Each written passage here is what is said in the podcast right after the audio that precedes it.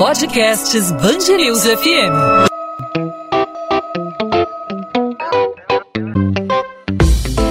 Dois às 20, com Maurício Bastos e Luana Bernardes. Nosso assunto, mais uma vez, não poderia ser diferente: coronavírus. A gente volta a falar sobre a repercussão aqui da Covid-19 no Rio de Janeiro. E a Band está fazendo um esquema de revezamento né, para evitar aglomerações. Eu, Luana Bernardes, estou aqui no estúdio do Grupo Bandeirantes de Comunicação e essa semana Maurício Bastos, meu parceiro de podcast, está em home office. Oi, Maurício, tudo bem? Oi, Luana, é isso mesmo. Aqui em home office, home studio, eu aqui a alguns quilômetros de distância de você e participando do podcast 2 às 20, também da programação da Band News FM. E Luana, desde o início da pandemia do coronavírus, né, as autoridades de saúde, também os médicos, vêm insistindo, vêm batendo na tecla sobre os cuidados com os grupos de risco de contrair a doença. São os idosos, são aquelas pessoas que têm doenças crônicas, como os pacientes de câncer, como os renais crônicos, também diabéticos, também cardiopatas. É esse o chamado grupo de risco, né, Luana? É, Maurício, e a maior parte das mortes pela Covid-19 em todo o mundo está nestes grupos, o que leva muita gente a imaginar que o isolamento apenas das pessoas vulneráveis à doença seria suficiente para evitar a expansão dos casos de coronavírus. Recentemente, o presidente dos Estados Unidos, Donald Trump, e o presidente da República, Jair Bolsonaro, defenderam o chamado isolamento vertical, confinando apenas os grupos de risco. Mas o estado do Rio registrou no início dessa semana a primeira morte de jovem, faixa etária que não faz parte dos mais vulneráveis à Covid-19. Uma mulher de 32 anos, moradora de Rio Bonito, na região metropolitana. Essa morte acende o alerta para que os demais grupos redobrem os cuidados. Então, sobre esse assunto, a gente conversa aqui no podcast 2 às 20 com a infectologista Tânia Vergara. Ela é presidente da Sociedade de Infectologia do Estado do Rio de Janeiro. Doutora Tânia, a gente começa perguntando sobre o tema né, do nosso podcast 2 às 20 de hoje, sobre a morte de pessoas jovens vítimas de coronavírus. Algumas pessoas dizem que não fazem parte do grupo de risco, mas a gente tem visto aí jovens, como foi o caso mais recente né, de uma mulher de 32 anos, nova nova que morreu vítima do vírus. O que, que isso deixa de alerta aí para as pessoas mais novas? A doença atinge a todos em qualquer idade. Então, não é porque ela é mais letal nas faixas etárias mais avançadas que ela não atinge os mais jovens, nem que ela nunca é letal nos mais jovens. Então, é, se você é mais velho, você tem maior chance de ficar gravemente doente e morrer, porque o seu sistema imune é mais antigo, está mais debilitado, porque você tem outras doenças geralmente juntos, hipertensão, diabetes, coisas comuns nas idades mais avançadas, mas não quer dizer que as pessoas mais jovens não possam adoecer de forma grave. Então, esse alerta é importante porque os jovens estão pensando que eles não adoecem, não é isso. Eles adoecem sim e alguns podem adoecer de forma grave. Então, as medidas de isolamento são para todos. Não, só, não, não é uma medida só para os velhos. É uma medida de isolamento, até porque os jovens, eles também levam a doença para casa, né? Mas além de proteger as pessoas mais velhas, o pai, o avô, a mãe, a avó, eles estão protegendo a si mesmos, né? Porque não, não dá para saber o que esperar aí dessa da, da Covid-19. Exatamente. Quanto mais jovem você é, menor a chance de você adoecer gravemente. Menor não quer dizer que você não tenha. É isso que, é que a gente precisa entender. E também você tem uma, uma obrigação social, né? uma obrigação com a sua família, de protegê-las. Então, se você se expõe, você pode é, ser contaminado, adoecer e ainda contaminar os seus contactantes. Essa medida de isolamento é para todos, deve ser levada com seriedade, porque nós estamos é, tentando reduzir o número de pessoas doentes no mesmo momento no país. que vai ser um, um desastre, vai ser uma coisa muito difícil isso. Então, é preciso que a gente cumpra isso, porque pra, quanto mais a gente cumprir, mais cedo a gente vai sair dessa situação.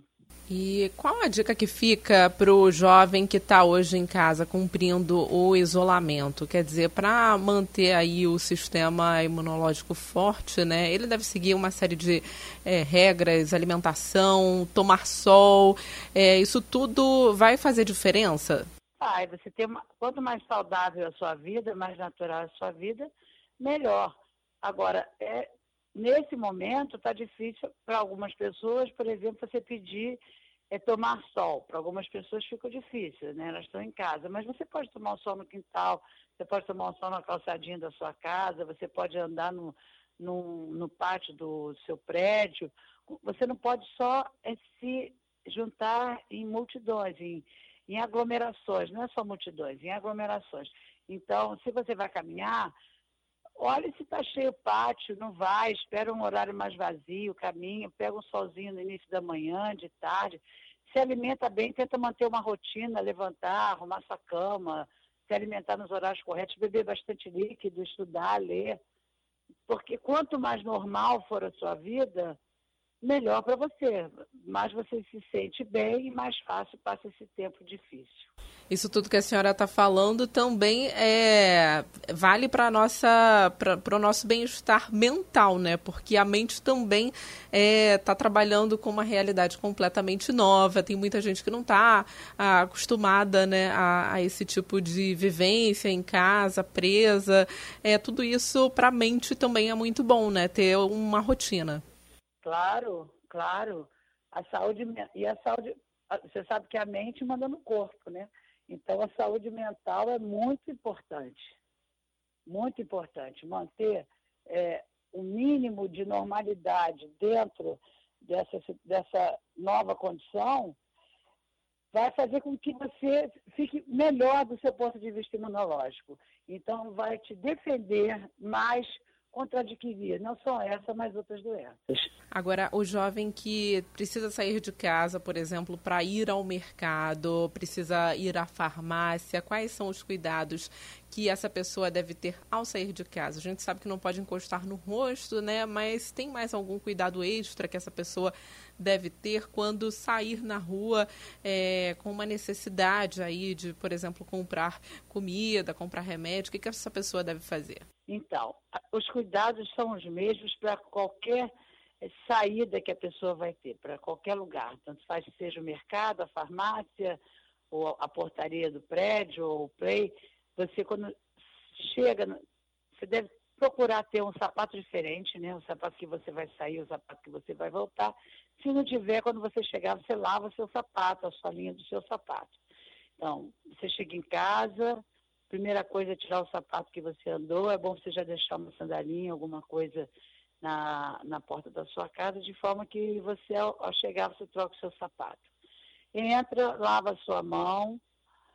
É, se você estiver só no seu prédio, tudo bem, você só lava a sua mão. Mas se você tiver saído, o recomendável é que depois que você arrume as suas compras, se você fez compras, e essas compras também tem que ter cuidado, pode ter todas num lugar só para você não contaminar a casa toda, higienize é, o que der para lavar com água e sabão, com água e sabão, o que não você passa um pouquinho de álcool, guarda e toma o seu banho. Troca sua roupa e bota essa roupa para lavar até a próxima vez que você for sair. Para isso, você precisa ter um pouco de organização, porque se você sair várias vezes no dia, você vai ter que fazer isso várias vezes. Tá certo. Doutora Tânia Vergara, infectologista, conversando aqui conosco no podcast 2 às 20, explicando aí a importância do jovem manter o isolamento social. O jovem também adoece, também pode desenvolver sintomas graves do coronavírus e o ideal é ficar em casa neste momento. Doutora Tânia, obrigada pela participação aqui no podcast 2 às 20. Até a próxima. Até a próxima. 2 às 20, com Maurício Bastos e Luana Bernardes. Sobe para 23 o número de mortes pelo novo coronavírus no estado do Rio. Segundo a Secretaria Estadual de Saúde, o número de casos confirmados chegou a 708. O aumento é de 7,7% em relação ao balanço desta segunda-feira, que registrava 657 casos. A pasta investiga ainda outras 49 mortes. O maior número de registros é na capital, com 586 casos e 16 mortes. O prefeito do Rio vai fazer o teste para identificar se foi contaminado pelo novo coronavírus. Marcelo Crivella será examinado após o resultado da tomografia da Secretaria Municipal de Saúde indicar que ela está com a Covid-19. Beatriz Bush teve os sintomas da doença e foi internada no Hospital Barra Dor, na Zona Oeste. Confirmação do caso da secretária foi dada por Crivella, que usava máscara durante coletiva de imprensa online dada nesta terça-feira.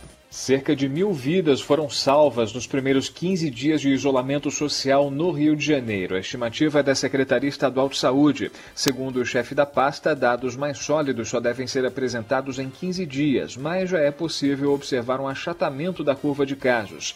Em entrevista à Band News FM, Edmar Santos reforçou a necessidade de continuar com as medidas de isolamento radical no estado para evitar a sobrecarga no sistema de saúde. Se tem uma boa notícia, é que as pessoas terem aderido terem abdicado de a praia, abdicado de encontrar o vizinho, já salvou mil pessoas. É para comemorar ficando em casa, precisamos de mais tempo para que a gente possa se aproximar da curva da Coreia, que é o nosso caminho, se Deus quiser. O Hemorrio vai realizar uma ação de coleta de sangue em condomínios do Rio de Janeiro para aumentar o número de doações no período de isolamento social.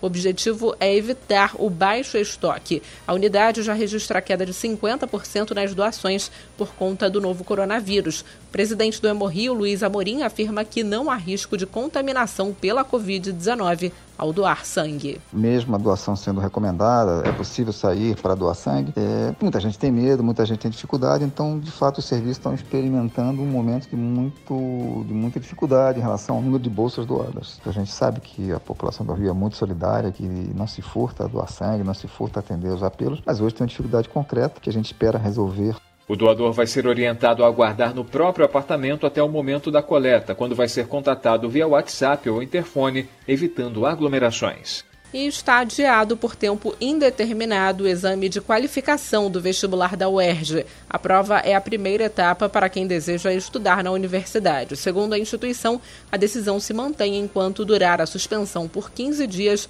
das atividades presenciais ou a permanência dos decretos do governo do estado. 2 às 20.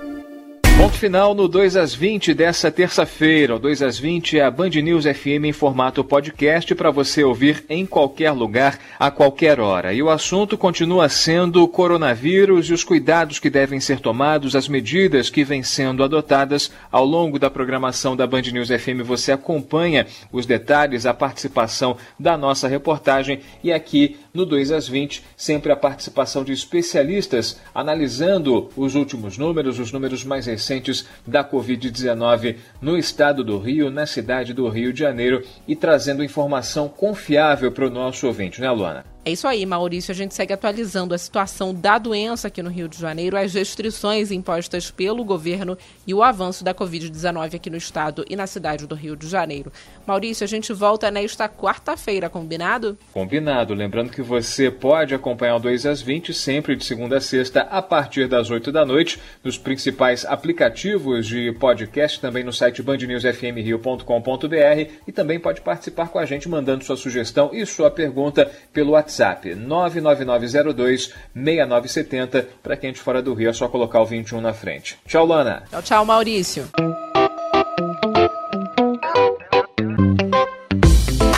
Dois às 20, com Maurício Bastos e Luana Bernardes.